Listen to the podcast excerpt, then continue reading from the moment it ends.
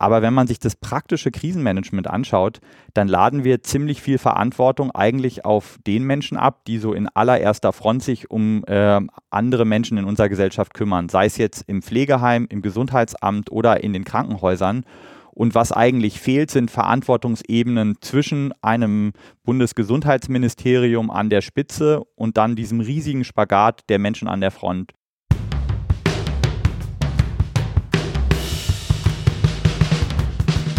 Uns geht's ums Ganze. Uns geht's ums Ganze.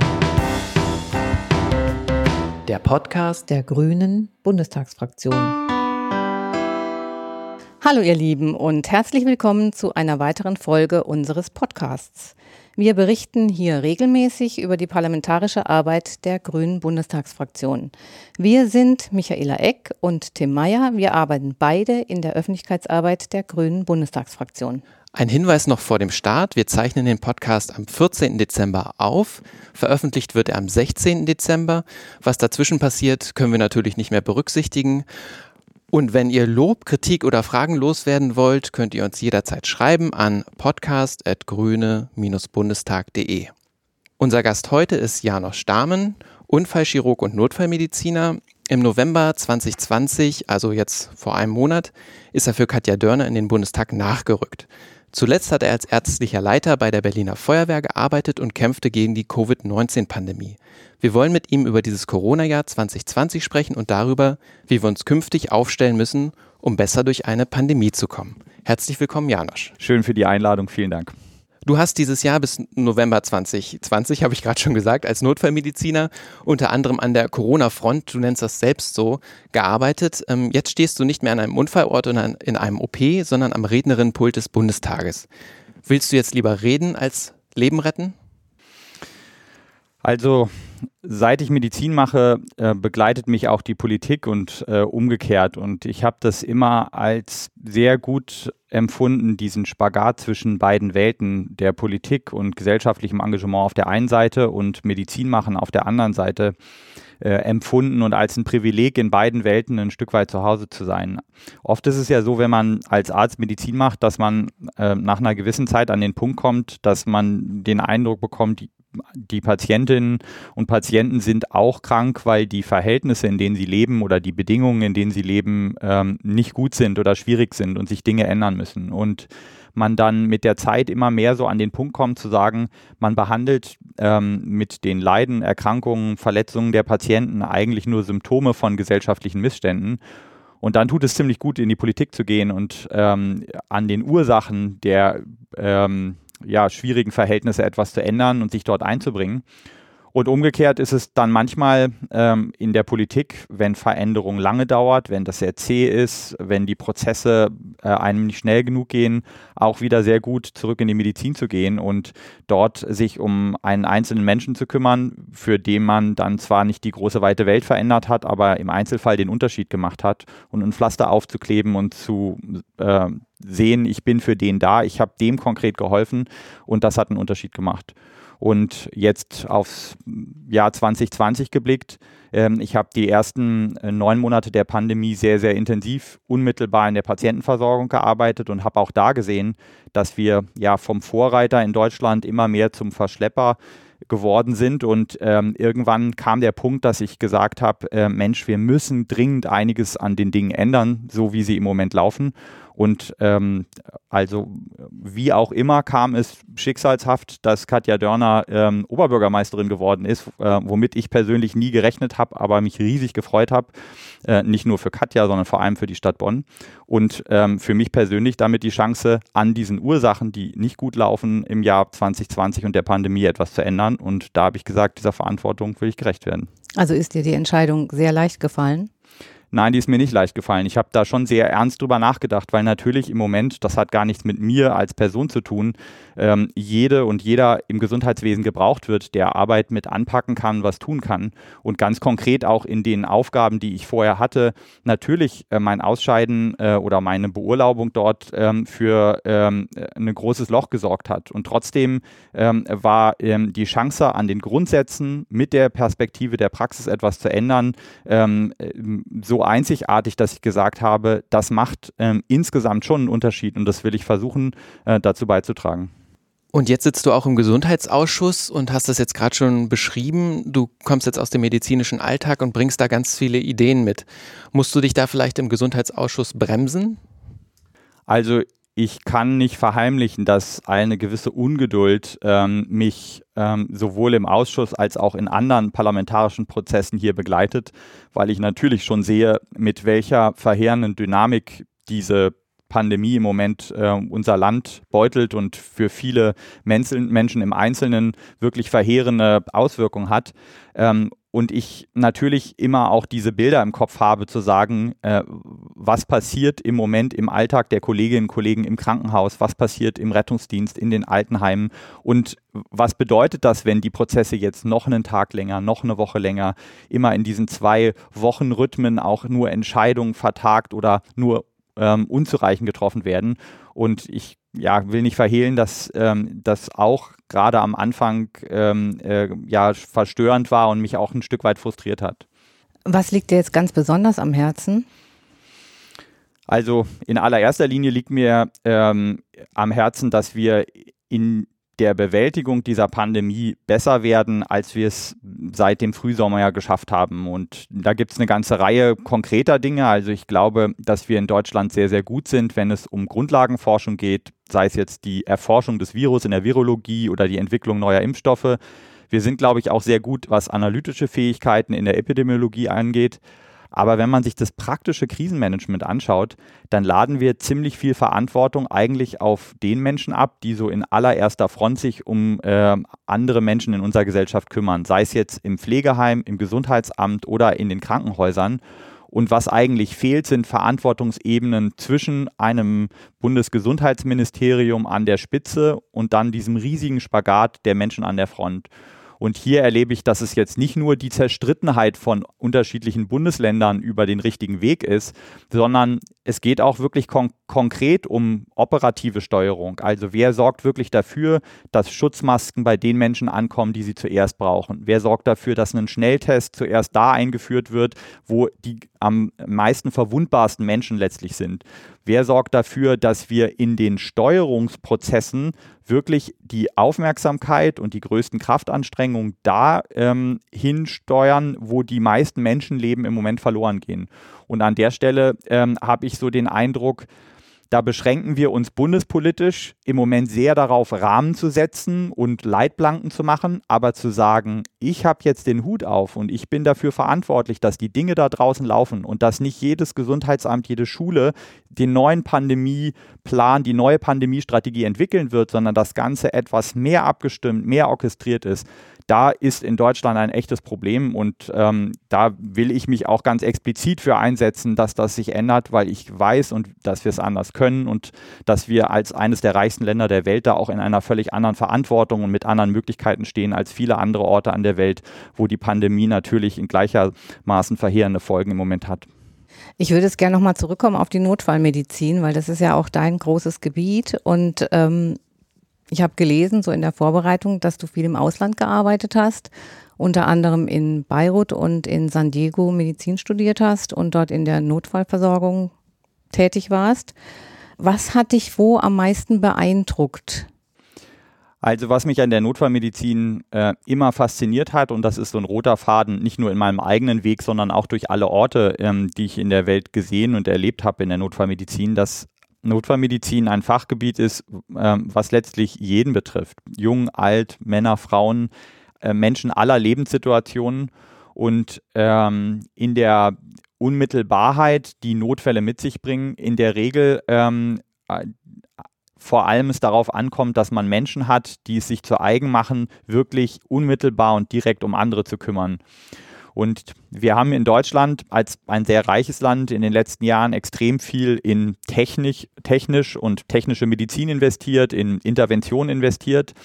Aber uns ist auch bei der Ökonomisierung von Medizin und der Kapitalisierung von Gesundheit als Ware ein Stück weit abhanden gekommen, wie wichtig eigentlich menschliche Fürsorge und füreinander eintreten da ist. Und das, ähm, finde ich, kann man in Ländern, in denen ähm, äh, äh, soziale Ungleichheit viel größer ist, wie in Teilen der USA, in Ländern, wo medizinische Versorgung viel, viel weniger gut funktioniert und ausgestattet ist als hier in äh, Europa oder hier in Deutschland, da kann man sehen, wie sehr man doch mit einem richtigen Ansatz und Impetus und Menschen, die sich um andere kümmern wollen, einen Unterschied machen kann. Und ich glaube, die Bedeutung von Menschen in der Versorgung, das ist gar nicht nur allein in der Notfallmedizin wichtig, sondern das ist insgesamt im Gesundheitssystem eine Bedeutung. Und da hat in den letzten Jahren hier in unserem Gesundheitswesen eine Menge an Veränderungen stattgefunden, die weg vom Menschen, weg von Kümmern und weg von echter Fürsorge sind. Und ich glaube, das ist eine schwierige Entwicklung gewesen, wo es dringend notwendig ist, gegenzusteuern. Kannst du dafür mal ein Beispiel nennen? Also was ist dir am meisten aufgefallen in der Arbeit als Notfallmediziner, jetzt auch hier in Deutschland in diesen Zeiten von März bis November? mich hat es sehr ähm, schockiert äh, zu sehen, als die äh, Pandemie äh, losging, ähm, dass wir ja in einer ersten Welle der Solidarität schon erlebt haben, dass viele Menschen geklatscht haben für die Menschen im Gesundheitswesen und gesagt haben, Mensch, das ist wichtig, dass es euch gibt. Ich hatte aber schon damals ein mulmiges Gefühl, ähm, zu sagen, wie sehr hält das eigentlich an und wie, wer, wie sehr mündet es dann tatsächlich auch in eine Bereitschaft, Dinge an den Strukturen zu ändern. Also konkret ist es ja so, dass wenn man sich, das hat nichts mit der Pandemie zu tun, sondern das war vorher schon, anschaut, ähm, für wie viele Menschen ähm, ähm, eine Pflegekraft im Krankenhaus nachts Verantwortung trägt, wie viele Aufgaben die machen muss, wie oft die sich umziehen muss, die Hände desinfizieren, Schutzkleidung anziehen muss und man dann sieht, ähm, dass die Belastung der Pandemie praktisch obendrauf gekommen sind, ohne dass sich strukturell was verändert hat. Ähm, das hat dazu geführt, dass jetzt nicht nur die Arbeit viel war, sondern ähm, als man dann so nach den ersten Wochen der hohen Last, und das ist jetzt in der zweiten Welle noch viel schlimmer geworden, ähm, sieht, wie verzweifelt die Menschen eigentlich sind, die ja nicht nur, weil sie viel Arbeit haben, verzweifelt sind, sondern permanent vor Augen geführt bekommen, dass sie es nicht schaffen und was das eigentlich bedeutet, wenn man dann da einen alten Menschen sieht, äh, wo man äh, viel zu selten reingehen kann ins Zimmer, wenn man dem viel zu selten was zu trinken geben kann, für den da sein kann, zuhören kann etc. Ähm, das führt ja zu einem permanenten Gefühl, das nicht zu schaffen, nicht genug da zu sein und in der eigenen Arbeit eigentlich zu versagen. Und diese psychische Belastung, ähm, die das mit sich bringt, ähm, dem so ausgeliefert zu sein, das ist eigentlich ähm, ja der, der zweite schwere Schlag hinter der Pandemie neben der echten Lo Lebensgefahr für den Einzelnen, ähm, egal ob er jetzt als Patient dort betroffen ist oder aber eben aufgrund von schwierigen Bedingungen ähm, äh, als ähm, Mitarbeiterin oder Mitarbeiter in der Gesundheitsversorgung. Gucken wir uns doch jetzt nochmal die ganz konkrete Situation an, die sich jetzt auch mit den Beschlüssen von gestern ja wieder geändert hat. Also seit Anfang November sind wir im Lockdown Light. Der war schon bis 10. Januar verlängert worden. Dann gab es nochmal einen dringenden Appell der Nationalen Akademie der Wissenschaften. Leopoldina, Christian Drosten war da auch mit dabei und äh, Lothar Wieler vom Robert-Koch-Institut. Ähm, die haben gesagt, es muss einen harten Lockdown geben, der jetzt gestern von Bund und Ländern beschlossen wurde. Trotzdem sind natürlich die Menschen verunsichert. Wie geht es nach 10. Januar weiter? Was ist da die Situation? Sag du doch mal, wie bewertest du das denn jetzt? Auch mit dem, was du ja schon gesagt hast, dass wir eigentlich ein, eine Struktur brauchen, die eine längerfristige Strategie ähm, erarbeitet und auch vorstellt. Also dass man einfach, dass die Leute umfassend informiert sind. Hast du das Gefühl, das ist gerade der Fall? Also, da waren ja jetzt mehrere Fragen drin. Ich, ich, ich äh, fange mal an. Also, äh, ist, ist der Beschluss, der jetzt getroffen wurde, der richtige Weg? Ich glaube, es war der einzig ähm, verbliebene Weg, den wir im Moment noch gehen konnten, angesichts dieser dramatischen ähm, Neuinfektionszahlen und Zahlen von Menschen, die jeden Tag versterben. Ähm, für mich persönlich, ähm, auch das hat mit Ungeduld zu tun, kam er viel zu spät. Ähm, äh, wir haben ja das Problem, dass diese Maßnahmen, die wir jetzt im Einzelnen ähm, beschlossen haben als Schutzmaßnahmen, dass die umso weniger effektiv sind, umso höher die Neuinfektionszahlen sind. Also die gleichen Maßnahmen früher beschlossen hätten einen viel, viel größeren Schutzwirkungseffekt. Und letztlich ist es so, dass ich seit meinem ersten Tag hier betont habe, zu sagen, wir laufen in eine absolute Katastrophe rein. Ähm, nicht nur, äh, weil die Neuinfektionszahlen wieder steigen werden, sondern vor allem, weil das Gesundheitssystem schon äh, ähm, Anfang November total am Anschlag war und es absehbar war, dass mit so hohen Zahlen die Last einfach nicht mehr mehr zu schaffen ist. Ganz konkret ist es ja so, dass im Moment mehrere Bundesländer dabei sind, Patientenverlegungen über Landesgrenzen hinweg zu planen, weil es einfach nicht mehr geht, auch regional nicht mehr durch Umverteilung zu lösen ist. Das sind Situationen, die in der Dramatik durchaus auch aus der Fachwelt adressiert wurden, aber jetzt politisch viel zu spät getroffen wurden. Im Kern vielleicht jetzt nochmal konkret ähm, reingeschaut. Ich denke, dass wir im Einzelnen über die Dinge, die wir jetzt beschlossen haben, nur durch sehr, sehr, sehr umfangreiche und sehr, sehr weitgehende Maßnahmen die, die Lage überhaupt stabilisiert bekommen. Wir haben ja im Moment jetzt die einzige Möglichkeit eines regionalen Ausgleichs noch als Trumpf. Das heißt, dass wir darauf hoffen, dass es Regionen gibt, die im Moment noch weniger stark betroffen sind, dass die anderen Regionen, die sehr stark betroffen sind, bei der Patientenversorgung im Moment helfen. Im Kern müssen wir, weil völlig klar ist, dass diese Pandemie nicht am 10. Januar vorbei sein wird, uns aber auch darüber unterhalten, was ist denn die Perspektive und wie geht es denn danach weiter. Und da ist es entscheidend, und das war ja jetzt so ein bisschen die letzte Frage eben, dass wir den Menschen eine Perspektive geben, dass wir ein Stück weit Verlässlichkeit geben weil das ist in der Krisenkommunikation super wichtig, dass man erstens ehrlich, dass man zweitens glaubwürdig ist und dass man ein Stück weit bei den Dingen, die man sagt, auch konsequent ist. Ja? Und wir müssen aus diesem kurzfristigen Stotterkurs und diesen ständigen Zickzackwechseln rauskommen, dass die Leute erstens das Gefühl haben, ich kann mich darauf verlassen, was ist, und zweitens auch wissen, wie es denn danach weitergeht. Dazu hat ja die Grüne Bundestagsfraktion jetzt einen Fünf-Stufen-Plan äh, erarbeitet, der eben auch eine längerfristige langfristige Strategie ähm, aufzeigt. Also Ziel ist es jetzt äh, bundesweit einheitliche Maßnahmen zu haben, die transparent sind, äh, aber die nicht für alle Länder und Regionen gleichzeitig gelten müssen, ähm, sondern angepasst sind an die einzelnen Infektionsgeschehen in den Regionen. Ähm, kannst du mal kurz die einzelnen Stufen aufzeichnen? Ja, der Fünf-Stufen-Plan, ähm, äh, fünf Stufen, weil wir fünf Eskalationsebenen beschrieben haben, äh, sieht letztlich vor, dass wir gekoppelt an unterschiedliche Parameter der, der Pandemie-Schwere, also insbesondere die Neuinfektionszahlen, aber auch die Auslastung der Intensivstationen, gekoppelt sagen, umso schwerer regional in einem Bereich die Pandemie sich im Moment auswirkt, umso weitergehend müssen die Schutzmaßnahmen sein, die dort entsprechend greifen. Und äh, im Prinzip in einer Logik sagen, welche Maßnahmen ab welcher Eskalationsstufe greifen, das muss Deutschland einheit, deutschlandweit einheitlich sein, weil das Virus ähm, am Bodensee äh, in Friedrichshafen genauso Menschen tötet wie in Flensburg und wir ein Verständnis und eine Akzeptanz nur dann erreichen, wenn man sagt, da gelten auch die gleichen Schutzkonzepte. Der Zeitpunkt, wann es ist, der ist sozusagen entsprechend versetzt, wobei man jetzt sagen muss, das sieht man ja an der aktuellen Situation, wo wir nach dem Fünf-Stufen-Plan jetzt nicht mehr bei ja, Neuinfektionsraten von 50 oder 100, 150 sind, sondern jetzt inzwischen über 250, teilweise ja bei 500 in einzelnen Gebieten hinaus sind. Da funktioniert es dann eben nicht mehr, dass man sagt, man macht eine reine Regionalität, sondern es bleibt nur noch, so wie es jetzt auch beschlossen wurde, ein deutschlandweiter Lockdown, einfach unter der Vorstellung, dass man sagt, wir müssen müssen jetzt unbedingt verhindern, dass die wenigen Regionen, die noch verblieben sind, die mit relativ niedrigen Neuinzidenzzahlen im Moment betroffen sind, auch noch von der Pandemie gleichzeitig so stark getroffen sind, weil dann haben wir gar keine Reserve, auch, auch ja, regional nirgendwo mehr, äh, wo wir uns gegenseitig im Gesundheitswesen helfen können.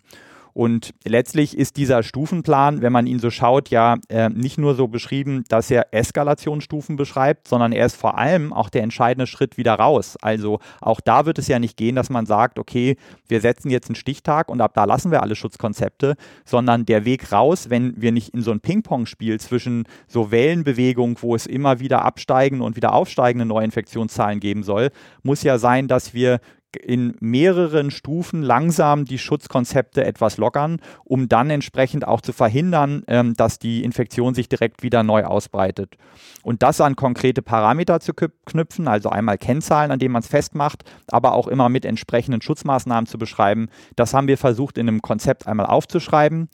Und parlamentarisch wäre unser Ansatz zu sagen, das sollte jetzt auch etwas sein, was man zum einen mit der Wissenschaft berät und wenn das dann geschehen ist, in einem nächsten Schritt letztlich auch parlamentarisch beschließt, erst im Bundestag, dann geeint im Bundesrat mit den Ländern und dann auch eine Grundlage hat, wo man sagt, nach parlamentarischer Mitbestimmung gilt dies für ganz Deutschland und wir kommen aus diesen ja, Ministerpräsidentenkonferenzbeschlüssen alle zwei Wochen unter hohem Druck, hoher Hektik raus in eine etwas verlässlichere, absehbare Strategie, wo es dann ja auch so ist, dass die Menschen in einer Region einen gewissen Ehrgeiz entwickeln können und sagen können, Mensch, äh, schaut mal, wenn wir uns jetzt sehr anstrengen, es fehlt nicht mehr viel, dann haben wir geschafft, die Zahlen so weit runterzubekommen, dann kommt auch eine Besserung wieder hierher. Und da drin eben genau diese Perspektive und Planbarkeit liegt, die, glaube ich, für die Akzeptanz von notwendigen Schutzmaßnahmen essentiell ist in dieser schweren Zeit, ähm, weil leicht ist es für niemanden und das weiß ich auch und ich glaube, das weiß inzwischen auch fast jeder, der hier in politischer Verantwortung steht. Vielleicht ganz kurz noch zu einer anderen Idee, die wir auch haben und die wir eingebracht haben in den Bundestag, ist der Pandemierat. Ähm, vielleicht kannst du da noch mal ganz kurz was zu sagen. Das soll ein fest installiertes Gremium aus Experten sein, das Expertinnen sein, die äh, die Politik eben beraten und vor allem eben auch die langfristige Strategie im Blick haben. Wer soll denn eigentlich in so einem Pandemierat sitzen? Ja, vielleicht noch zur Struktur des Gremiums vorneweg. Es ist ja jetzt nicht so, dass es in der Politik ähm, hier in unserem Land neu ist, dass wir zu einzelnen Sachen Expertengremien bilden. Wir haben sowohl im Bereich der Wirtschaftspolitik mit den Wirtschaftsweisen als auch mit dem Sachverständigenrat zur Begutachtung des Gesundheitswesens unterschiedliche Expertengremien, die als konstituierte und festgelegte Gremien in diesem Land da sind, um Politik, äh, Ratschläge, Einschätzungen, Beurteilungen ähm, äh, an die Hand zu geben, äh, um politische Entscheidungen zu treffen. Und äh, wir sind ähm, als Grüne der Meinung, dass wir in einer Zeit mit einer so großen Herausforderung uns nicht darauf verlassen sollten, äh, per Zuruf einzelner wissenschaftlicher Expertise diese einzubinden, sondern die ein Stück weit systematisiert in einem Gremium zu bündeln. Das nennen wir im Vorschlag Pandemierat und es meint letztlich, dass wir aus der Wissenschaft aus unterschiedlichen Perspektiven, also sowohl Grundlagenforschung, Virologie, Pharmakologie, aber auch Sozialwissenschaften, Psychologie, verschiedenste Fachexpertise bündeln und auch wissenschaftlichen Diskurs und Streit in diesem Gremium möglich machen, mit dem Ziel, am Ende eine geeinte Position und ähm, ja, Beratschlagung und Meinung äh, der Politik an die Hand zu geben, was denn jetzt der richtige Weg ist.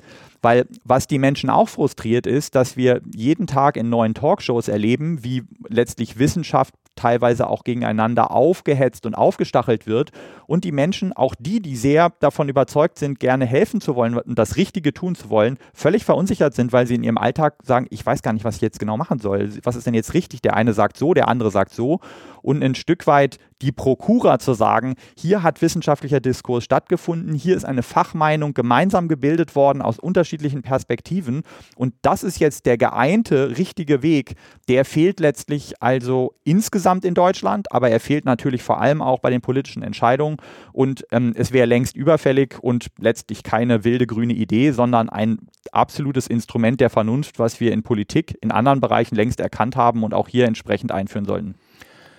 Es gab jetzt vor kurzem die Ergebnisse der ersten erfolgreichen Impfstoffstudien. Also was sagst du, wie geht das mit dem Impfstoff weiter? Ich hatte die Frage gleich im Kopf, wann kann ich meine 71-jährige Mutter denn mal wieder umarmen? Also ich glaube, dass ähm, es sich abzeichnet, dass es guten Grund zur Hoffnung gibt, dass wir in Kürze mehrere Impfstoffe haben werden, die dabei helfen werden, die Dauer dieser Pandemie um mehrere Jahre zu verkürzen. Ich glaube, dass es gleichzeitig aber zur Wahrheit dazu gehört, dass es noch länger dauern wird, als es uns lieb ist, bis wir tatsächlich so weit sind, dass wir die Erfolge dieser Impfstoffe darin sehen, dass die Pandemie erstens eingedämmt ist und wir auf ähm, eine ganze Reihe Schutzmaßnahmen verzichten können, die inzwischen ja zum Alltag von äh, jedem Einzelnen geworden sind. Es ist ja so, dass wir damit diese Pandemie durch den Impfstoff oder durch mehrere Impfstoffe äh, eingedämmt wird, eine Impfquote von über 60 Prozent in der Gesellschaft brauchen. Und das sind einfach unglaublich viele Menschen. Und der größte, ja, die größte Herausforderung auch jetzt gerade am Anfang wird sein, dass wir im Impfen der äh, ja, besonders verwundbaren Gruppen äh, ja auf Menschen treffen, die eben nicht mal jung, dynamisch sich auf einer App einen Termin buchen, zu irgendeinem Impfzentrum gehen, das T-Shirt hochziehen, äh, einen kleinen Peaks haben und wieder rausgehen und zurück in ihren Alltag gehen, sondern wir tatsächlich auf Menschen treffen, ähm, die schon im Alltag bei viel, viel trivialeren Sachen oft große Schwierigkeiten haben, die Dinge organisiert zu bekommen, angefangen von Mobilität, von äh, zu Hause zu einem Impfzentrum zu kommen, äh, don, dann dort ähm, zu verstehen, was es mit der Impfung auf sich hat, ähm, dann sich auszuziehen, geimpft zu werden, überwacht zu werden. All damit sind Dinge verbunden, wo ich im Moment noch vermisse, dass wir in der Impfstrategie, wie wir sie uns vorstellen, das Ganze nicht nur logistisch betrachten, sondern auch aus der Perspektive des Alltags tatsächlich der Menschen, die wir zuerst impfen wollen. Das fängt ja bei so einfachen Sachen an, dass ich wenn ich jemand impfen will, den aufklären muss. Und viele Menschen, die zum Beispiel im Pflegeheim arbeiten oder auch sonst zu den Risikogruppen gehören, die haben möglicherweise eine Betreuerin und Betreuer, die man einbeziehen muss, den man erreichen muss, den man an den gleichen Ort bringen muss, um die Aufklärung gemeinsam zu machen. Das fängt bei einem absolut nachvollziehbaren, umfangreichen Informationsbedürfnis der Menschen an, die sagen, das ist so neu, dieser Impfstoff. Natürlich habe ich super viele Fragen und die Leute haben ein Recht, dass wir denen das beantworten. Das ist wichtig, damit das Vertrauen da ist, damit die Akzeptanz da ist. Und das lässt sich nicht nur einfach logistisch lösen. Und ähm, vor dem Hintergrund, ja, dieser Erfahrung, wenn man weiß, was es bedeutet, einen alten Menschen zu impfen, bin ich sehr, sehr skeptisch, wie schnell das tatsächlich wirklich gelingen wird, sodass so Bilder wie das Licht, das Ende des Tunnels ist sichtbar und wir haben es schon fast geschafft, ich sehr, sehr vorsichtig bin und sage faktisch, wenn alles gut läuft und wir sehr, sehr erfolgreich sind, dann glaube ich, könnte es gelingen, dass wir im nächsten Herbst, Winter besser aufgestellt sind an Gesellschaft und nicht wieder in so eine schwere ähm, äh, ja, Welle im äh, Winter ähm, reinfallen, wie es uns jetzt dieses Jahr passiert ist. Du hast jetzt gerade einen Ges Satz gesagt, bei dem ich innerlich ein bisschen gezuckt habe. Es könnte hilfreich sein, die Pandemie um mehrere Jahre zu verkürzen. Da ähm, denke ich auch, also ich gehe auch davon aus, äh, dass das natürlich alles noch lange dauert und dass es immer so ein Herantasten äh, jetzt bis 10. Januar und wie geht es dann weiter. Aber kannst du uns vielleicht noch mal kurz eine Ahnung davon geben, wie das Leben vielleicht auch im nächsten Jahr weitergehen wird, wenn, wenn man auch diesen Baustein Impfstoff betrachtet. Im Freundeskreis haben wir schon über Festivals gesprochen. Wie geht es denn da weiter? Habe ich gesagt, ich glaube nicht, dass es nächstes Jahr im Sommer Festivals geben wird. Also wie schätzt du denn jetzt einfach mal das nächste Jahr ein?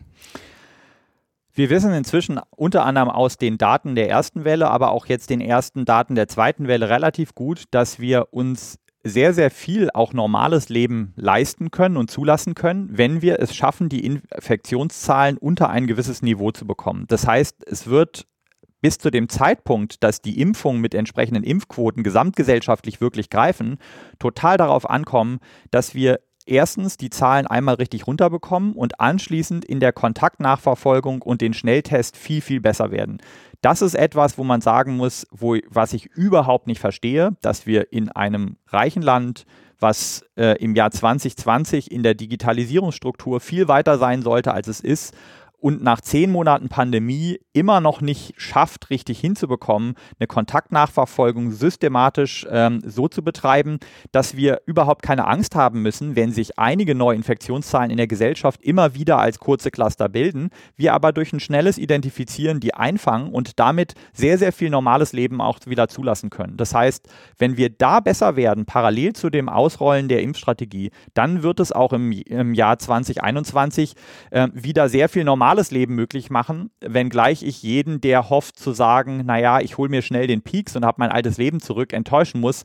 Denn alles, was wir bisher wissen von der Impfung, auch wissenschaftlich, ist durchaus so, dass es uns vor einer ja dollen, schweren Krankheit schützt. Aber wir wissen noch nicht sicher, dass es auch die Übertragung des Virus schützt, sodass wir diese AHA-Regeln, die wir jetzt alle in unserem Alltag etabliert haben, absehbar erstmal alle werden weiter einhalten müssen.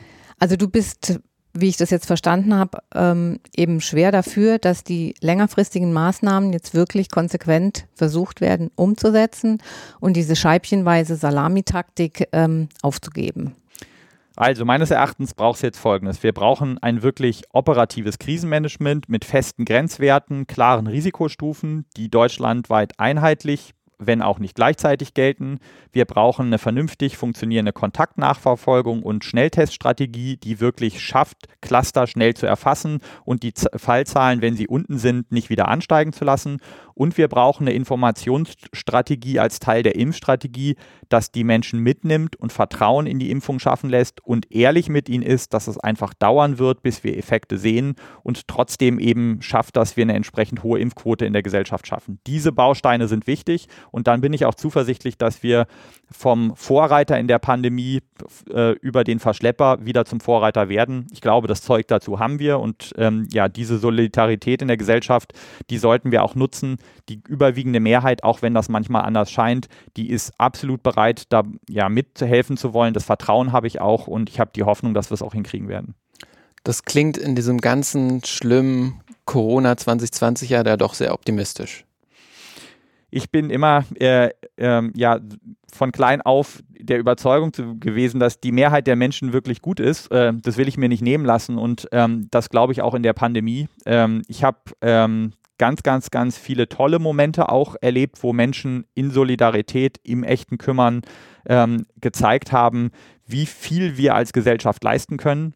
Wenn man mal zurückblickt und gesagt hat, wir haben es 2020 geschafft, einen Impfstoff zu entwickeln, wir haben es geschafft, in großer Solidarität schwierigste Zeiten zu überstehen. Wenn wir uns von diesem positiven Geist auch ein Stück weit was nach vorne retten, dann glaube ich, ist einiges möglich und das sollten wir uns auch nicht nehmen lassen. Kommen wir zum Abschluss zu unserer kleinen Kategorie, in der du Sätze vervollständigen musst. Ein beliebtes Spielchen. Wenn ich mit dem Hubschrauber zu einem Notfall geflogen bin, dann war ich äh, jedes Mal von neuem sehr gespannt, ähm, konzentriert. Ich habe ähm, mir versucht, ähm, immer im Kopf die Gedanken zu sammeln, was wird mich erwarten und immer auch eine gewisse Ehrfurcht vor dem Leben, äh, vor dem Moment und ja, vor der Dramatik gehabt, die jetzt im Moment für einen Menschen oder eine Familie oder mehrere Menschen eingetreten ist und es ähm, andererseits immer als Privileg ähm, empfunden, in einer Rolle zu sein, ein Handwerk gelernt zu haben, anderen Menschen helfen zu können. Nach einem anstrengenden Arbeitstag mache ich zu Hause als erstes meine Frau und meine Kinder in den Arm nehmen. Beirut ist für mich oh, einer der spannendsten Flecken der Erde, in dem kulturell, geografisch ganz viele Dinge aufeinandertreffen, ähm, gleichzeitig dadurch auch sehr, sehr viel Reibung ähm, und Konflikt entsteht und ich viel über die eigene Geschichte, aber auch ähm, über die Herausforderung der Zeit und Zukunft gelernt habe. In zehn Jahren arbeite ich? Ich hoffe, ähm, weiterhin im Kümmern ähm, äh, um Menschen, für Menschen. Und ähm, ich ähm, habe die große Hoffnung, ähm, dass ich weiter Medizin machen darf. Ähm, ich persönlich ähm, betrachte äh, Politik für mich, wahrscheinlich auch für die allermeisten, als ein Ausflug auf Zeit mit einem großen Privileg, das jetzt hier machen zu dürfen. Aber mein Herz schlägt in der Medizin und ähm, ich fände es sehr betrüblich, wenn die Aussicht so wäre, dass ich dahin nicht zurück dürfte. Lieber Janosch, wir danken dir ganz herzlich für das Gespräch. Ich danke euch für die Einladung. Vielen Dank. Herzlichen Dank. Wenn ihr informiert bleiben wollt, was wir im Bundestag noch so alles machen, schaut auf unsere Website www.grüne-bundestag.de oder folgt uns in den sozialen Netzwerken auf Instagram, Twitter und Facebook. Und das war jetzt unsere letzte Sendung für dieses Jahr. Wir wünschen euch schöne Weihnachten, einen guten Start in das Jahr 2021, was auch immer es uns bringen wird und schaltet beim nächsten Mal wieder ein. Vielen Dank und tschüss. Tschüss. Bleibt gesund und tschüss, tschüss.